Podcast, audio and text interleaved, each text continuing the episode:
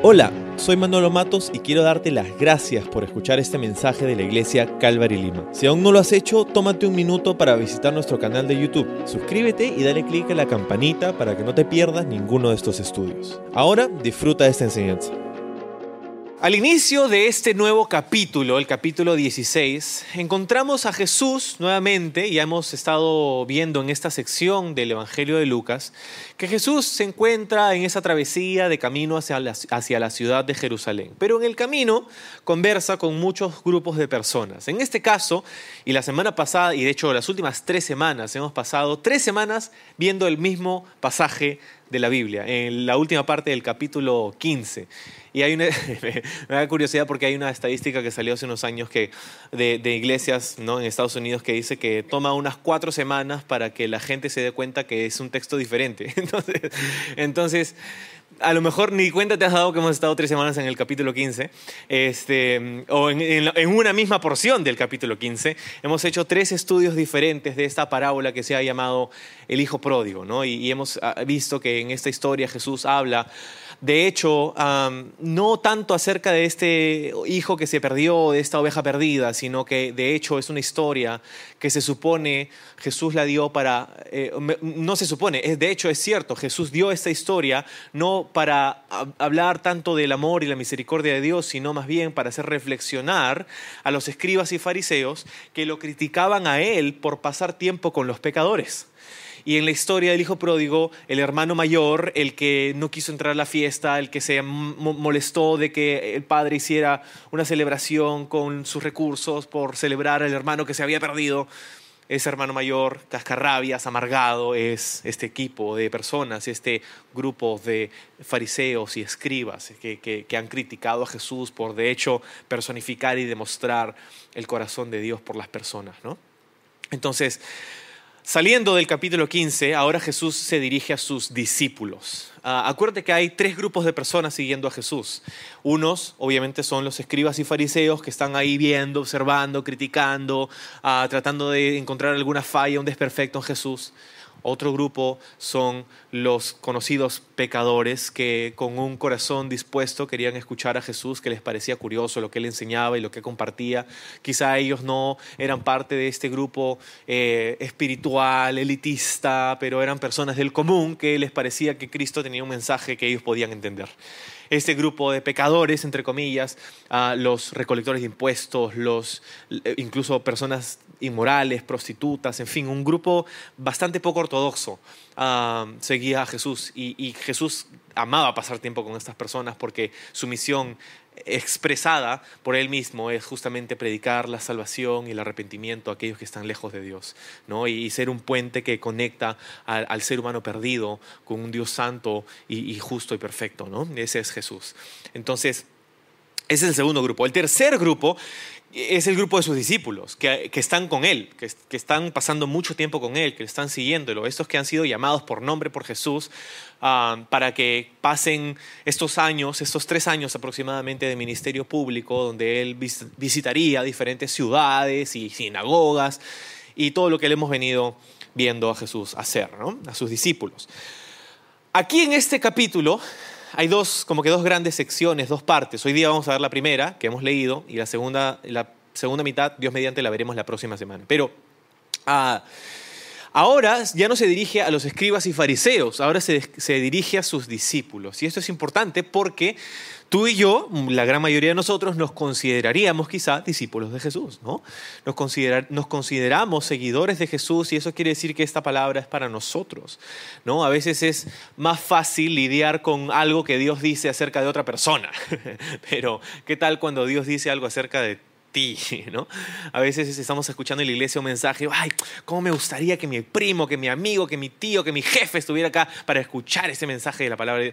No, esto sí puede ser para ellos, pero esto es para ti, ¿no? Esto es para ti también hoy día, ¿no? Para ti y para mí. Entonces, eh, nos presenta Jesús con una historia, una parábola. Hemos visto semanas anteriores que, que, que una parábola es un término un poquito poco común o elegante para hablar de una historia, una historia, una parábola, una historia que transmite un mensaje, una historia que transmite un punto o una serie de puntos, una serie de lecciones espirituales.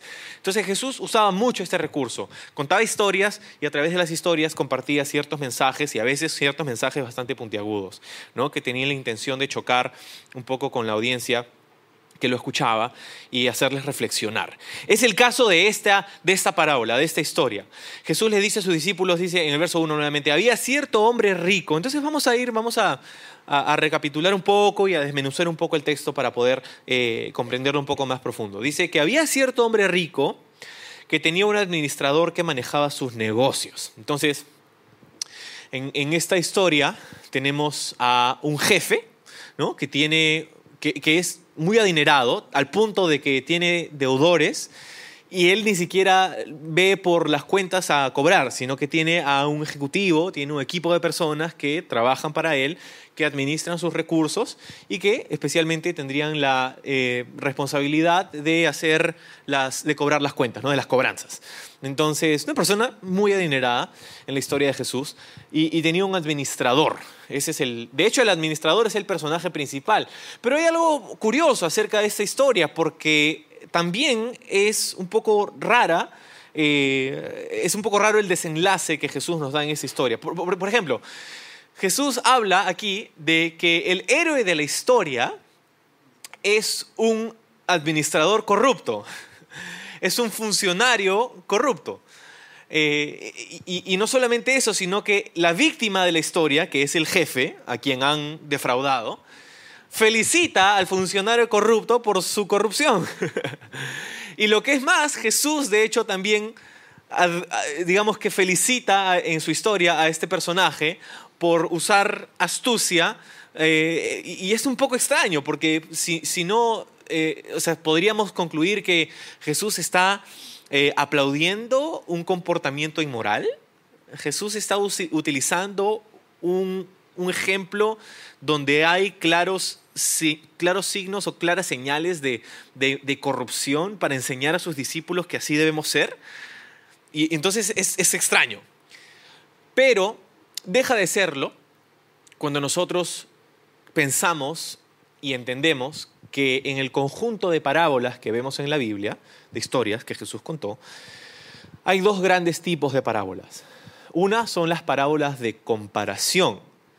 Y es como una parábola de comparación, sería una parábola en donde Jesús dice, esto es como esto otro. El reino de Dios es como un gran árbol y hay estas cosas en la parábola. Eh, el reino de Dios es como un tesoro, como un hombre que fue a comprar. Es una parábola, una historia de comparación. Está comparando un ejemplo ficticio con una verdad espiritual. Esto es así y así como esto es el reino de Dios. Esas son parábolas de comparación. Pero hay una segunda categoría de parábolas y son las parábolas de contraste las parábolas de contraste son un poco diferentes porque en vez de comparar A con B, está utilizando un ejemplo, también ficticio, para mostrar que en contraste a eso el reino de Dios es diferente. que, a pesar de que esto es así, el reino de Dios es de esta otra forma, ¿no? es una parábola de, contraste. Y de hecho el Evangelio de Lucas eh, enfatiza mucho las parábolas de contraste de Jesús. Entonces, cuando entendemos eso, nos damos cuenta que Jesús no está aplaudiendo eh, o felicitando o incluso incentivando un comportamiento inmoral o corrupto. Lo que Jesús está haciendo es que está mostrando un ejemplo, un mal ejemplo, y está sacando una buena lección para nosotros de este mal ejemplo. Está utilizando por contraste, mira, si esto es así, entonces ¿cuánto más será esto acá? ¿Sí me dejo entender? Entonces Jesús no está aprobando un, comportamiento inmoral, Jesús está enseñando una lección valiosísima a través de este mal ejemplo. Entonces, ah, este administrador, ¿no? E, e, el, digamos, el, el personaje principal de esta historia. Este administrador bueno, entendemos primero quién es un administrador o qué hace un administrador. ¿no? Un administrador en esencia es alguien que maneja, o valga la redundancia, administra los recursos de alguien más. administra los recursos que le pertenecen a alguien más, el capital, eh, los ingresos, eh, todo el capital de, alguien más en una empresa o para una persona. Un administrador es alguien que vela por los recursos de alguien más. Un administrador no es dueño, ¿no? El dueño es otra persona. El administrador es el que maneja sus recursos. Así que se supone una buena administración vela por los intereses de aquel a quien le corresponde ese capital, ¿no? Entonces, que hayan buenas decisiones, que se proteja ese capital, que se invierta de una manera eh, adecuada, que haya eh, que hayan buenas decisiones económicas que, que, tengan un retorno y una ganancia, ¿no? Entonces, todo, hay, o sea, hoy día es una carrera, administración, ¿no? Y puedes ir a la universidad y estudiar cinco años y hacer diplomados y, posgrados y todo esto en el tema de, administración, es toda una, una, carrera. Entonces, esto es lo que eh, sería la tarea de esta, de esta persona, de este administrador. Pero viene el problema en la historia. Y me encanta que en las parábolas de Jesús siempre hay, algo así, ¿no? Este, hay, una, situación y luego hay un conflicto, ¿no? Y luego hay una, una, resolución. Entonces, el conflicto es que llega a los oídos del dueño, del jefe, que este administrador, dice el texto, ha estado malgastando el dinero de su patrón, en el verso 1, al final. Ha estado malgastando el dinero de su patrón. Y esa palabra es curiosa porque malgastar es de hecho en el idioma original, en griego, la misma palabra que utiliza Jesús o, Lucas, que lo escribe, en, el capítulo anterior para hablar del hijo pródigo. Dijimos la vez pasada que pródigo, de hecho, en el idioma original significa aquel que malgasta. Entonces, aquí no tenemos al hijo pródigo, sino tenemos al administrador pródigo, ¿no? y entonces este hombre ha malgastado los recursos de, su patrón. Ahora, Jesús no nos lo dice porque al fin y al cabo es una historia ficticia, pero es curioso este ejercicio mental de pensar en qué, cómo o de qué formas este administrador de hecho estaba malgastando los recursos de su patrón. O sea, cómo un administrador en esos días podía, entre comillas, malgastar, como dice el texto, eh, los recursos de su, de su jefe, ¿no? ¿Por qué esto es algo malo y cómo es que sucede? ¿no? Entonces, hay, muchos escenarios y es meramente especulación, pero ciertamente malgastar no solamente sería como robar, ¿no? Por ejemplo, le da una factura a su jefe, pero en realidad este, ha cobrado más y esa diferencia la ha puesto en su bolsillo, ¿no? Este, puede, puede haber estado haciendo eso en otras palabras, puede haber estado tomando para beneficio personal algo que no le correspondía. Pero también malgastar podría ser otra cosa, ¿no? Malgastar podría ser quizá tomar buenas decisiones en direcciones equivocadas. Ah, porque si dijimos que el administrador se supone que vela por los objetivos y las metas de su jefe, del patrón, ¿qué tal si este administrador tomó buenas decisiones que tuvieron éxito, pero que tuvieron éxito en las cosas equivocadas. O sea, de repente invirtió el capital y el dinero en ciertas aventuras, empresas económicas que no estaban dentro de los planes y los objetivos de su jefe, incluso quizá dentro del rubro en el que el jefe quería operar, ¿no? Entonces, malgastar también podría funcionar ahí.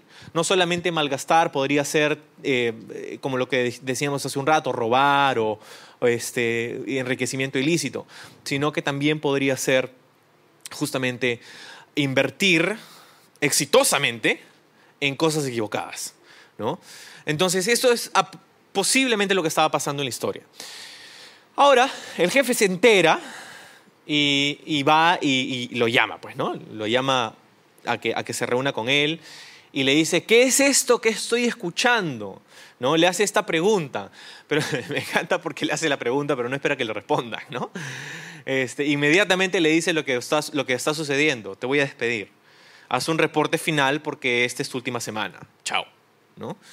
Entonces, es, severa ¿no? la, interacción del jefe con este mal administrador. Es, severa esta, esta decisión. Ah, para llegar a esto, es muy posible que este administrador se enteró, ¿no? él hizo una investigación paralela y se enteró de que verdaderamente, en efecto, este administrador había estado haciendo está, estaba malgastando sus recursos. ¿no? Porque no, no hay discusión sobre que si esto pasó o no. Te das cuenta que en la historia el administrador no le responde al jefe y le dice, no, jefe, eso es mentira, esas son calumnias, no, no pasa nada, jefecito, se lo prometo, se lo juro, jefecito. No hay nada de eso. El administrador acata nomás. Y eso es evidencia de que en efecto esto había pasado ¿no? en la historia. Entonces, el administrador, el jefe le dice, ¿sabes? Ya, independientemente de lo que hayas hecho, eh, gracias por tu servicio, pero hasta aquí no más, ¿no? no podemos continuar. Lo despide. Y entonces, eh, este, este manager, este administrador dice, ahora qué voy a hacer? ¿no? ¿Qué voy a hacer? ¿Qué voy a hacer? Me acaban de votar del trabajo. ¿Y ahora qué voy a hacer? ¿Qué, qué, qué problema? ¿No? ¿Qué problema? Y, estoy seguro que más del 80, 90% eh, hemos, hemos experimentado eso en algún momento, ¿no? Este, la llama, ¿qué voy a hacer? Ahora cómo voy a dar de comer a mis hijos, cómo voy a pagar por sus estudios, cómo voy a poder pagar la casa y los gastos y, ah, ¿no? Entonces, ¿qué voy a hacer? Entonces está freaking out, como hay para el inglés, ¿no? Este, está pasándola súper mal en este momento. Y entonces dice, ah, ya sé qué voy a hacer. Y hace un plan. Y el plan es, voy a hablar con los deudores de mi jefe y voy a hacerme su, su, pata, ¿no? Para que después, cuando a mí me vaya mal y ya finalmente termine mi relación laboral con, con mi jefe, puedan acordarse de mí. Entonces, mira el plan. Dice, en el verso 3 dice, ¿Qué voy a hacer? Mi jefe me ha despedido. No tengo fuerzas para acabar zanjas y soy demasiado orgullosa para mendigar. me gusta que es honesto, ¿no? O sea, por lo menos para esto es honesto. ¿no? Eh, no tengo fuerzas, o sea, conocía sus limitaciones, ¿no? Ok está considerando todas sus alternativas. ¿no? Cavar zanjas era un trabajo que había, y había mucho, ¿no? no había escasez de trabajo, pero ese trabajo intenso no lo podía hacer porque no tenía la fuerza suficiente, no le iba a ir bien haciendo eso.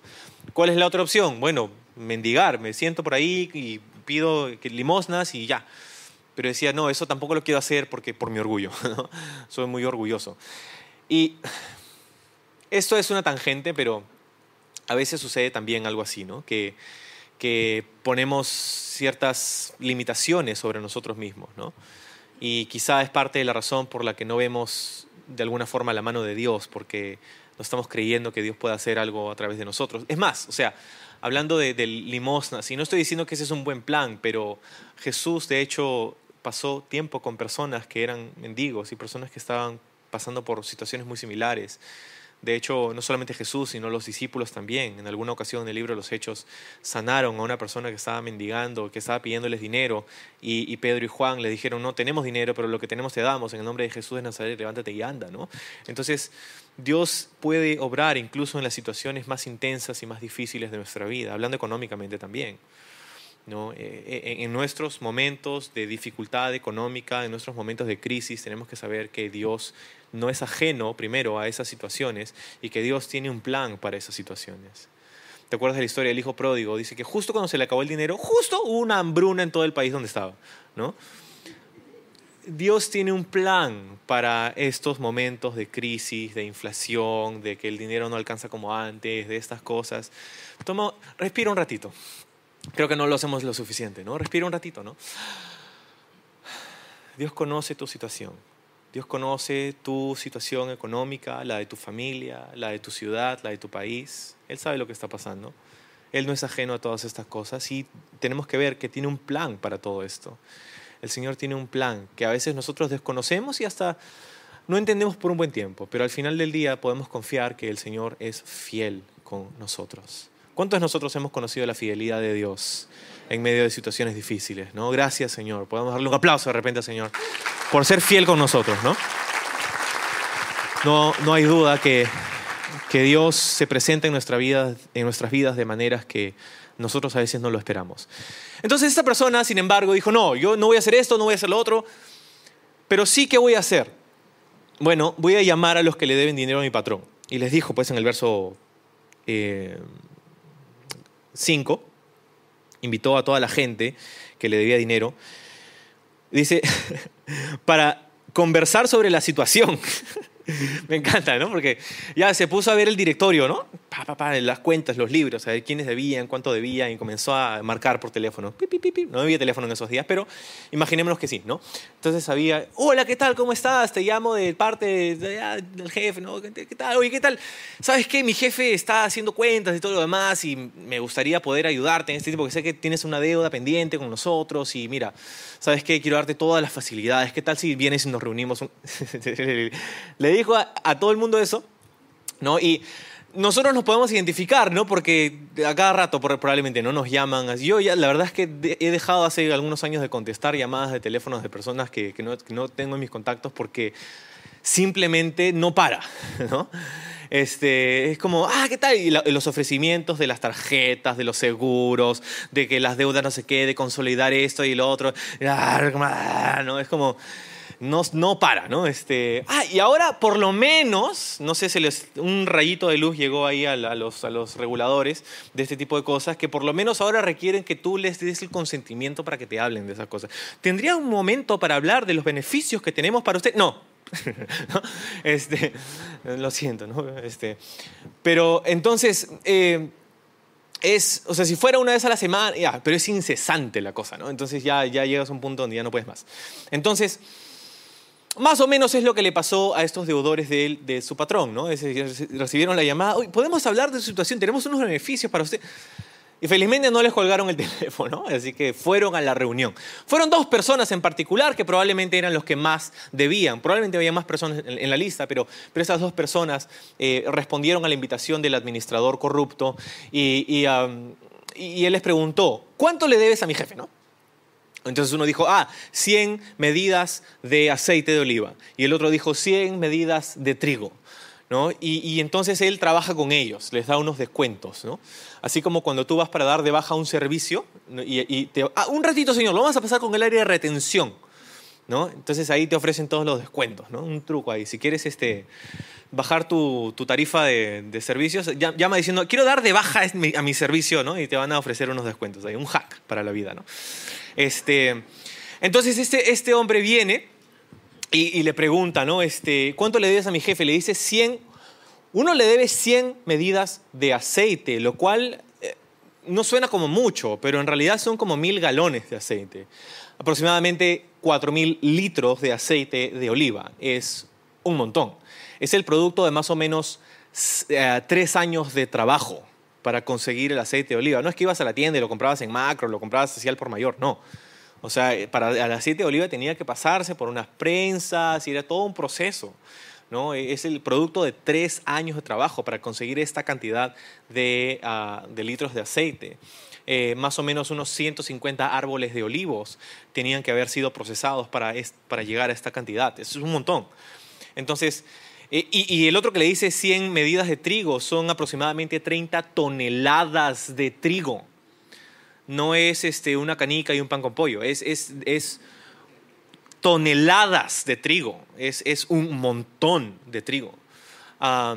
Es el producto de como nueve años de trabajo para conseguir 30 toneladas de trigo. La deuda era exorbitante, por lo que el beneficio y el descuento que le da este administrador a sus deudores es de hecho significativo. Al primero le da el 50% de descuento, lo cual es un montón. Si tienes una deuda astronómica y te la quieren reducir al 50%, ok. Al otro le da un 20% de descuento, lo cual, ok, también es igual, es sustancial, cuando consideras que son 30 toneladas, ¿no?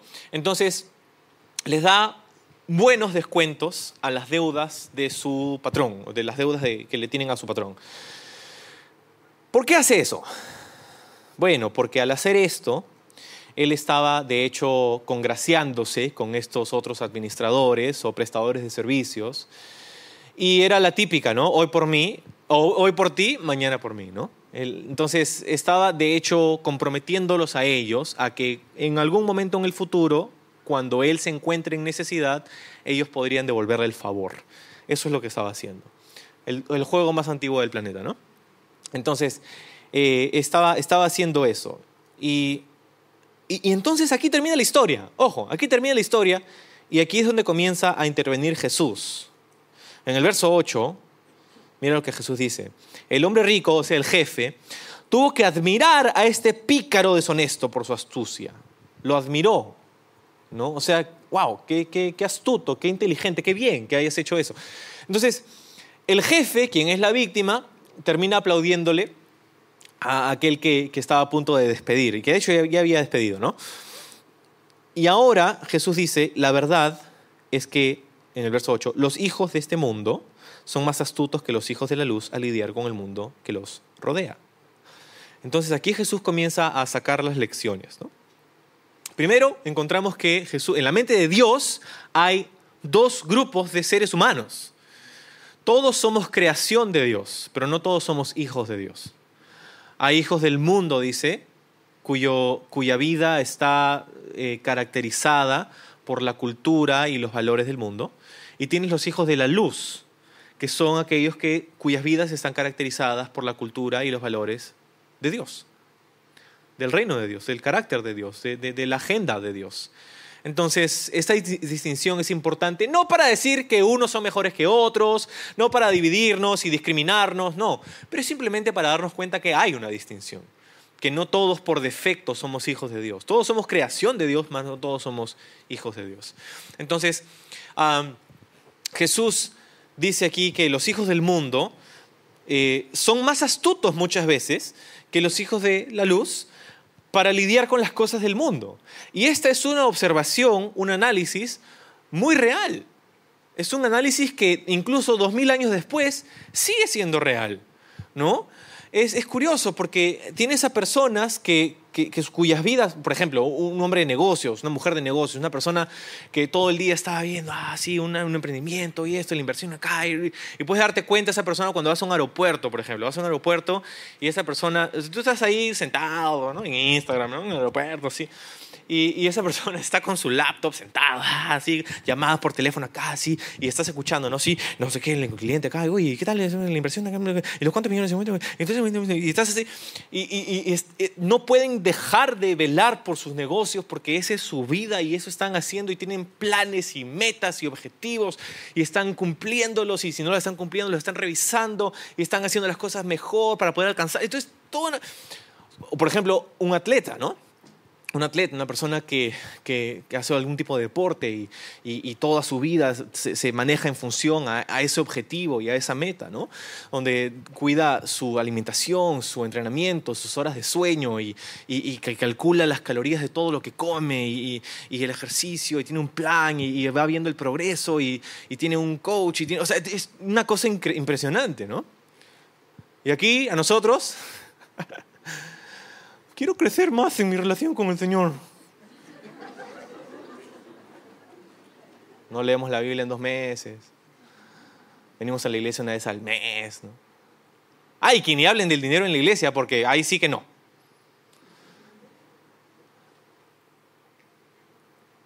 Y Jesús hace este contraste y dice que no puede ser. No puede ser que la Coca-Cola sea más evangelizada que Jesucristo. Es, alucinante. Y, y, okay, y sigue diciendo Jesús, entonces aquí está la lección. Dice en verso 9, usen sus recursos mundanos, el capital que tienes, el dinero que tienes, para beneficiar a otros y para hacer amigos. Entonces, cuando esas posesiones se acaben, el texto original podría decir algo como, no, no, no cuando las posesiones se acaben, sino cuando tu vida se acabe entonces ellos darán la bienvenida a un hogar eterno. Entonces aquí hay un cambio de paradigma bien fuerte. Pero así como es fuerte, es importante que nosotros lo entendamos, porque muchas veces nosotros uh, pensamos que nuestra relación con Dios está en su cajita, en su lugar, y que no puede salir de esa cajita y de ese lugar. Yo a Dios lo veo en la iglesia y ahí es donde veo a Dios. Chao Dios, nos vemos el próximo domingo. Pero la realidad es que Dios quiere estar involucrado, y de hecho lo está, aunque no lo reconozcamos, involucrado en toda área de nuestra vida. En nuestra área matrimonial, en nuestra vida eh, personal, laboral, económica, sexual, en cada área de nuestra vida está involucrado el Señor. Y a veces fallamos en reconocerlo, pero acuérdate lo que dice el libro de Proverbios capítulo 3. Dice, reconoce al Señor en todos tus caminos y Él enderezará todas tus sendas. Reconoce, dice, al Señor en todos tus caminos, no en el camino de los domingos en la mañana nada más. En todos tus caminos, en toda área de tu vida, reconoce que Dios tiene un plan para ti. Tiene un corazón, tiene un objetivo, tiene cosas que, quiere que tú eh, tengas en ti, perspectivas que quiere cambiar, cosas que quiere transformar, áreas en las que quiere fortalecer o crecer en tu vida o, dejar que, las hagas a un lado, cada área de tu vida. Dice, Él enderezará tus sendas. Enderezar habla de algo que está chueco, ¿no? Eh, si necesita ser enderezado es porque está chueco y eso es lo que el Señor quiere hacer, enderezar nuestra vida para que podamos caminar en su voluntad y hacia sus propósitos. Pero para hacer eso necesitamos reconocerlo. Necesitamos sacar a Dios de esa cajita y ver que de hecho la cajita es, es infinitamente ah,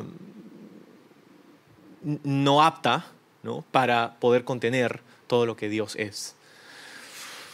Entonces, a medida que abrimos las puertas de esas áreas en nuestra vida para dejar entrar a Dios, Él inunda esos cuartos con luz para que podamos enderezar nuestras sendas y podamos darnos cuenta, ah, de hecho, el mundo me enseña algo, pero tú me enseñas esta otra cosa.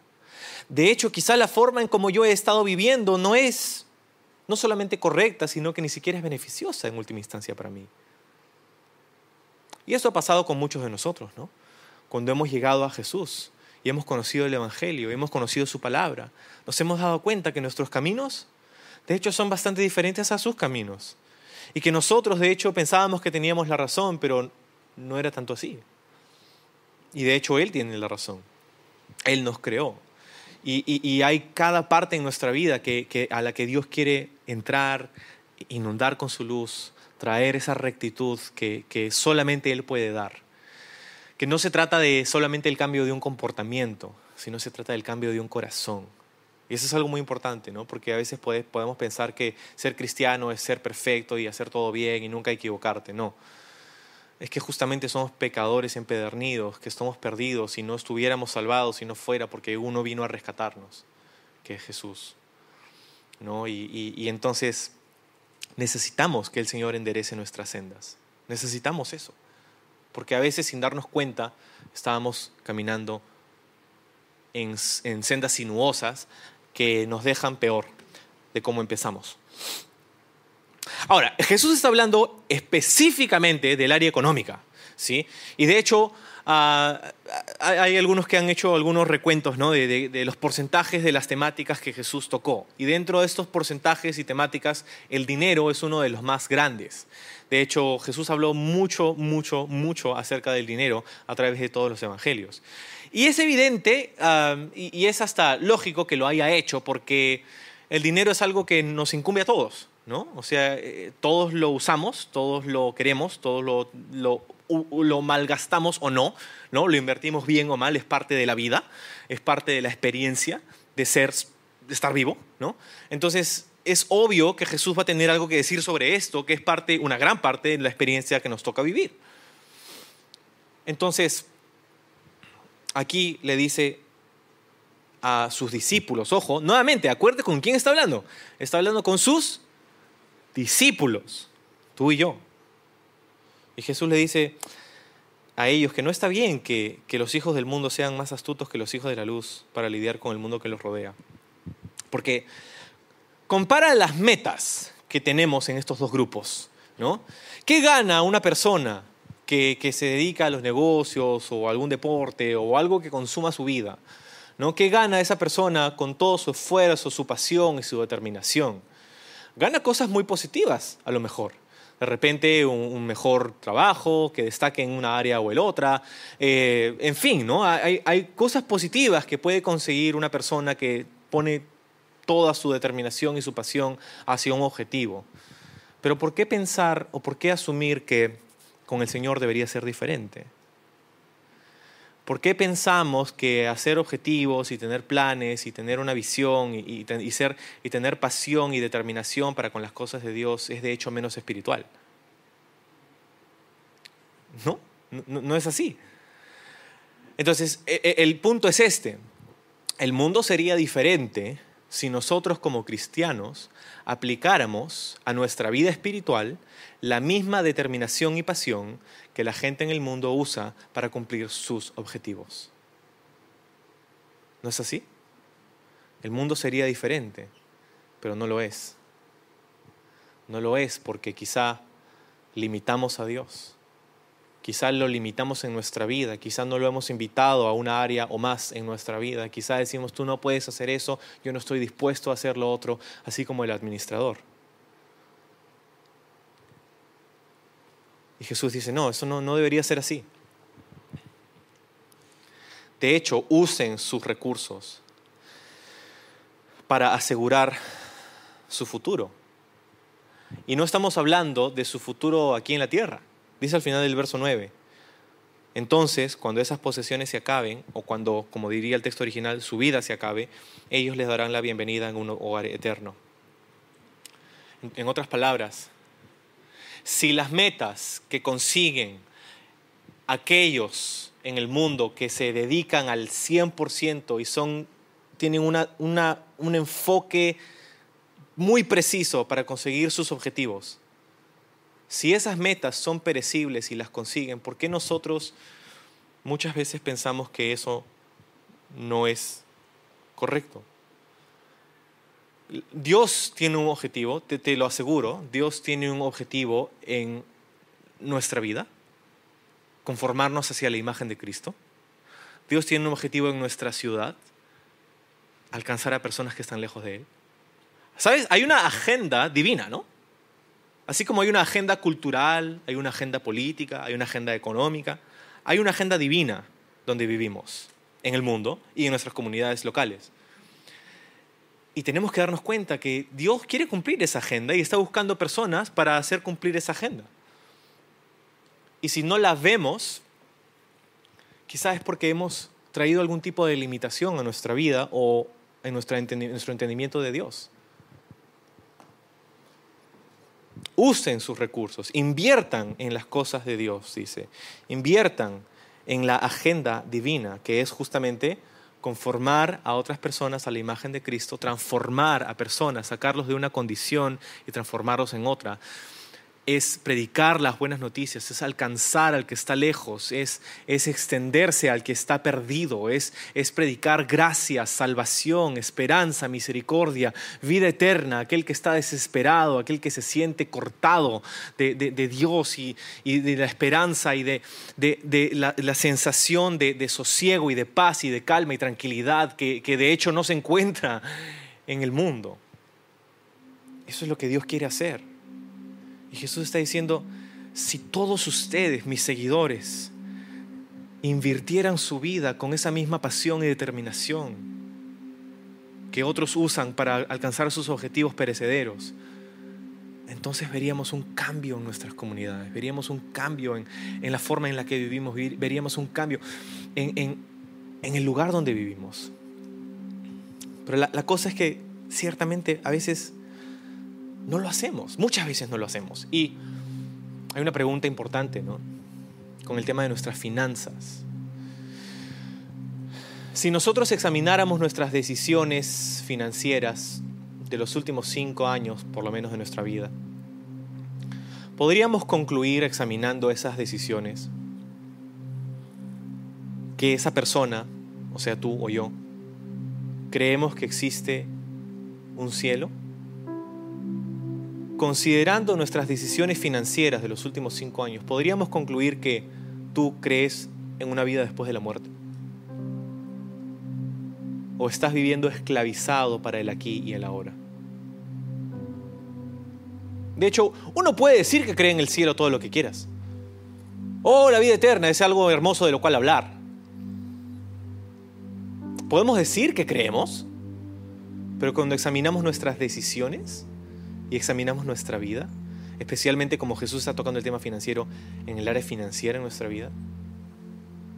De hecho, Jesús dijo, no hagan tesoros en, el, en la tierra, donde el, el moho y la corrosión ¿no? malogran esos tesoros, donde ladrones pueden venir y hurtar, ¿no?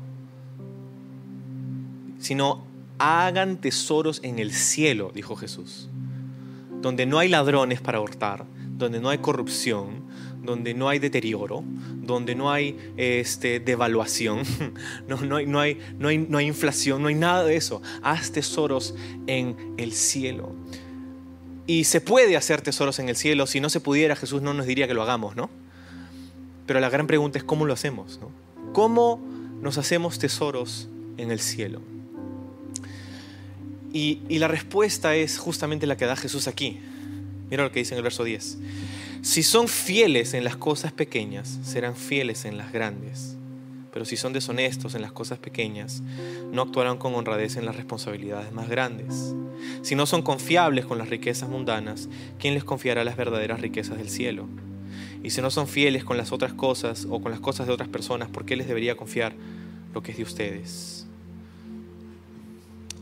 ¿Cómo nos hacemos tesoros en el cielo? Invirtiendo nuestra vida en la agenda divina, invirtiendo nuestra vida en lo que Dios quiere hacer, en nuestra fidelidad para con los planes y propósitos de Dios en nuestra vida. Mira lo que dice al final en el verso 12, ah, en el verso 13, dice, nadie puede servir a dos amos, odiará a uno, amará al otro, será leal a uno, despreciará al otro. Y dice, no se puede servir a Dios y estar esclavizado al dinero. El problema no es el dinero. El problema es que, es que vivimos esclavizados a él. ¿No? El problema no es tener dinero, el problema es que el dinero nos tiene a nosotros. ¿Cómo nos damos cuenta si vivimos esclavizados a Dios o al dinero? bueno, ¿cómo nos damos cuenta que vivimos esclavizados a, lo que sea, a algo? ¿no? Típicamente hay tres, por resumirlo casi grotescamente, pero hay tres, tres áreas que uno puede examinar para darse cuenta qué es aquello a lo que yo estoy sirviendo. Lo primero, tu tiempo. ¿A qué le das tu tiempo? ¿En qué pasa? ¿A qué le das tu atención? ¿En qué te enfocas? ¿En qué piensas cuando te despiertas, cuando te acuestas durante el día? ¿A qué le das tu tiempo?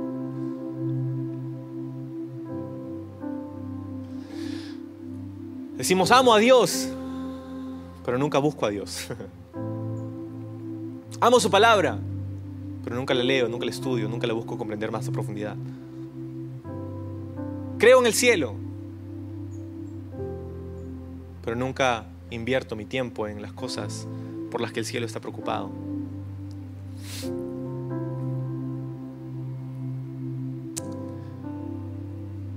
El tiempo.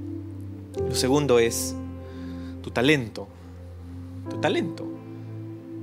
¿Cómo usas aquellas habilidades que solo tú puedes hacer, aquellas cosas para las que eres bueno. Debo decirte, tanto tu tiempo como tu talento es dado por Dios, ¿sabes? Esas 24 horas que tienes en el día, Dios te las da. Tú no las consigues, tú no las compras. Tú no las no, trabajas para recibir más tiempo, no hay nada que podamos hacer para tener más o menos tiempo. Es algo que el Señor nos da. Así como los talentos. Tú eres bueno para ciertas cosas, singularmente bueno para algunas cosas, por lo menos para una cosa, muchas veces para más de una. Y eso también te ha sido dado por Dios. ¿Para qué estás usando tu talento? ¿A, qué, ¿A quién está sirviendo tu talento? Por eso me encanta que cada vez hacemos convocatorias para voluntarios en la iglesia, porque eh, eh, la iglesia no se construye sobre, sobre eh, el talento de unos pocos, sino sobre el sacrificio de muchos. ¿Para qué estás usando tu talento? ¿A quién estás sirviendo tu talento? ¿A tu bolsillo o al Señor? Y lo tercero sería tu tesoro. Tu tesoro. Ah, así como el tiempo, así como el talento, tus recursos no son tuyos, de hecho. Somos nosotros como ese administrador, porque todo lo que tenemos, de hecho, no es nuestro. Somos administradores o mayordomos, como diría otra traducción de los recursos que de hecho no nos pertenecen, sino les pertenecen a Dios. Cada céntimo, cada sol, cada recurso, cada capital, cada propiedad, cada oportunidad de negocio, cada empresa, cada cosa que cae a tus manos ha sido dada por Dios y puede ser usada para sus planes y sus propósitos o puede ser usada para tus planes y tus propósitos.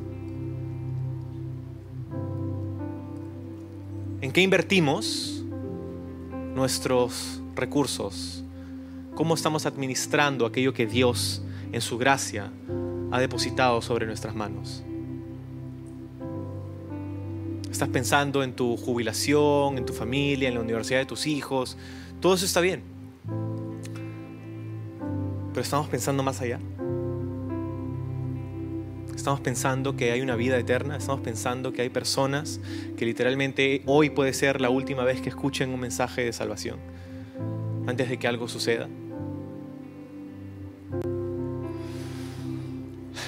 Me encanta porque al pasar a través de la Biblia, no tengo la libertad de escoger de qué te quiero hablar. Ah, hay cosas de las que a mí no me gustaría hablarte. Por ejemplo, dinero. Pero llegamos a este punto en la historia y vemos que Jesús tiene mucho que decir al respecto.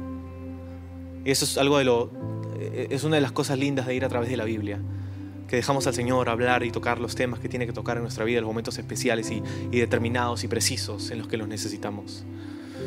Y hoy quizás necesitamos eso.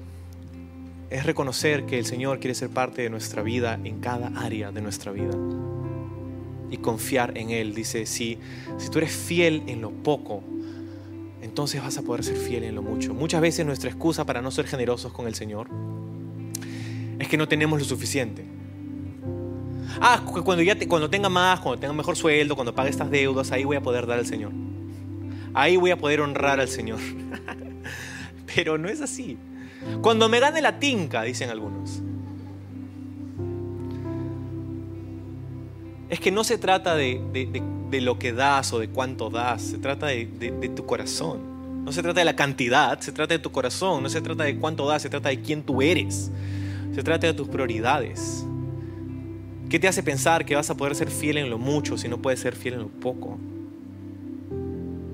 ¿Qué te hace pensar que Dios te va a confiar con un ministerio, con personas, con oportunidades, con más recursos, con más capital, cuando no, no, lo estás honrando en estas cosas pequeñas que quizá tienes ahora, de las cuales menosprecias quizá? Entonces, hay dos tipos de riquezas, ¿no? Mundanas, celestiales. Las riquezas del mundo tenemos que aprender a manejarlas mejor y las iglesias mucho hablan del diezmo y las ofrendas quizá, y está bien, tiene su lugar. Pero quizá necesitamos hablar un poco más de cómo administrar mejor esas, finanzas y esos recursos. Porque no se trata solamente de dar diezmos y ofrendas, se trata de saber administrar lo que el Señor nos ha dado. Entonces quizá necesitamos tener un mejor plan y, crecer en nuestra educación financiera de cómo, cómo, cómo hacemos. ¿Cómo ahorramos? ¿Cómo hacemos un presupuesto? ¿Cómo invertimos? ¿Cómo, y eso es un tema que también es, porque dice, los hijos del mundo saben mucho mejor estas cosas que los hijos de Dios. Pero el otro lado de la moneda es ese, es, hemos invitado a Dios a esta área nuestra, hemos invitado a Dios a, a nuestras finanzas. Hay tres cosas con las que te dejo. Número uno, recuerda que solo eres un administrador. Nada de lo que tienes es tuyo. Todo es de Dios. Número dos, no esperes para honrar a Dios con tus finanzas. No esperes a decir, ah, cuando ya pase esto, cuando pase la crisis, cuando esto suceda, cuando no tenga esta deuda, cuando... Porque la verdad es que si piensas así, nunca van a faltar excusas. Y número tres, nuestra fidelidad en lo poco es un requisito para ser confiado con más. Nuestra fidelidad en lo poco es un requisito para ser confiado con más. Y esto sí tiene una implicancia económica, pero sobre todo una implicancia espiritual. ¿Más qué? ¿Más dinero? No, no solamente más dinero, más gracia de, Dios, más oportunidad, más autoridad, más eh, visión, más perspectiva,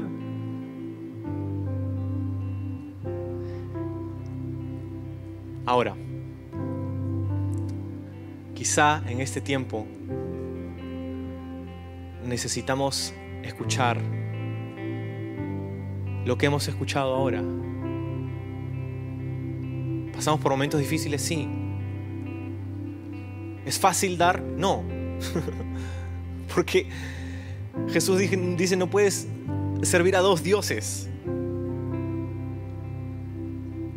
Algún momento Jesús señaló a una mujer que estaba en el templo dando una ofrenda. Y en contraste habían fariseos que daban un montón más.